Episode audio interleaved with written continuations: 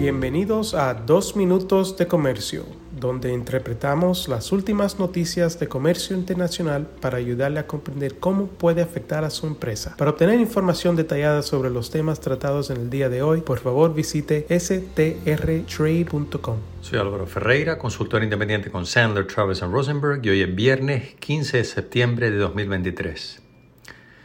No han habido muchos acontecimientos en el plano comercial en los últimos días Así que hoy les voy a hablar brevemente sobre un asunto de bastante importancia en Latinoamérica que lleva muchísimos años en cierne, que no es otra cosa que el esfuerzo titánico para llevar a cabo una reforma tributaria en Brasil.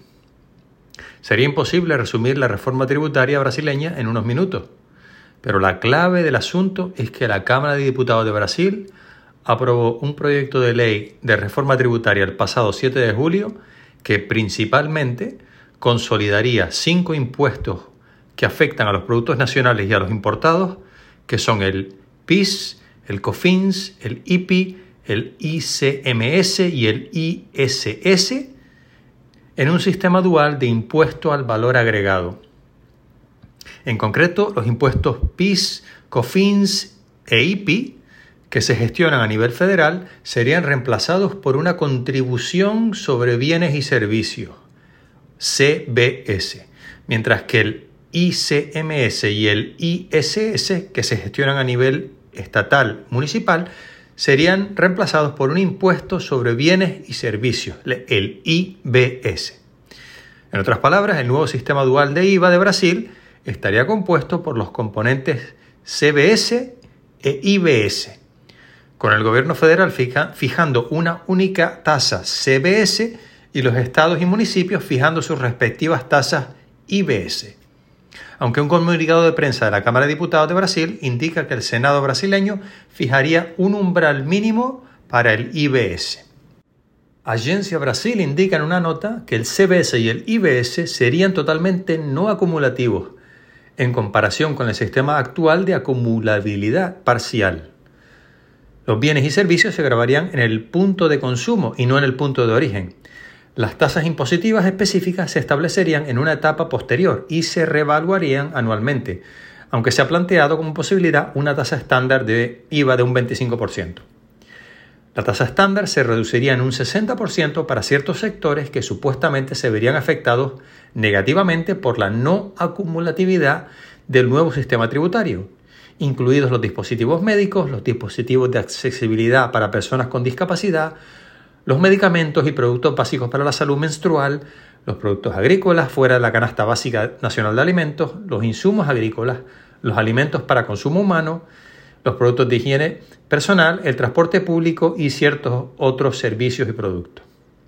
Se aplicaría una tasa cero CBS a los productos de la canasta básica nacional de alimentos que se definirían mediante una ley complementaria a los medicamentos para el tratamiento de enfermedades graves y a los servicios de educación superior, mientras que a determinadas actividades individuales se les aplicaría tasa cero CBS e IBS. Agencia Brasil añade que los libros seguirían beneficiándose de trato libre de impuestos. Además del IVA, se adoptaría un nuevo impuesto federal selectivo sobre productos nocivos para la salud o el medio ambiente, como productos de tabaco y bebidas alcohólicas, y con la posibilidad de extenderse a alimentos y bebidas con alto contenido de azúcar. Los insumos agrícolas no estarían sujetos a este nuevo impuesto, aunque existe la posibilidad de que se adopte un impuesto específico sobre los pesticidas mediante una ley complementaria. En cuanto a la implementación de este nuevo sistema tributario, los impuestos CBS e IBS se aplicarían a partir del 2026, con tasas de prueba de un 0,9% en el caso del CBS y un 0,1% en el caso del IBS.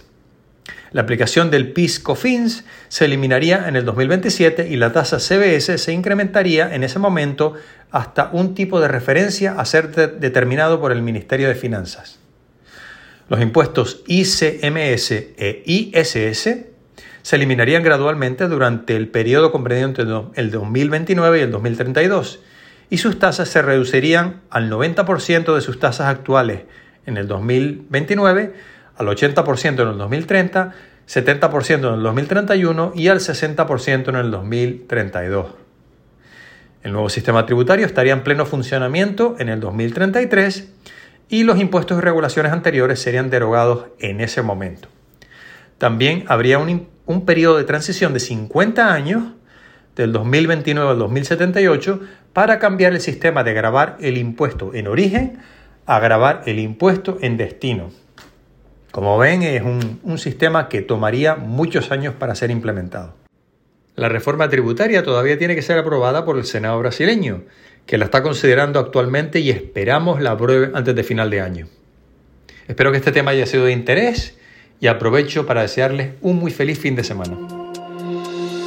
Con profesionales en nueve oficinas, Sandler Travis Rosenberg es la firma de abogados más grande del mundo dedicada a asuntos legales de comercio internacional, aduanas y exportación. Este podcast es exclusivamente para fines informativos y no constituye un servicio legal. La contratación de un abogado es una decisión importante que no debe estar basada solamente en publicidad. Pídanos que le enviemos información gratuita por escrito sobre nuestras cualificaciones y experiencia. Envíenos un correo a strespanol.strtrade.com.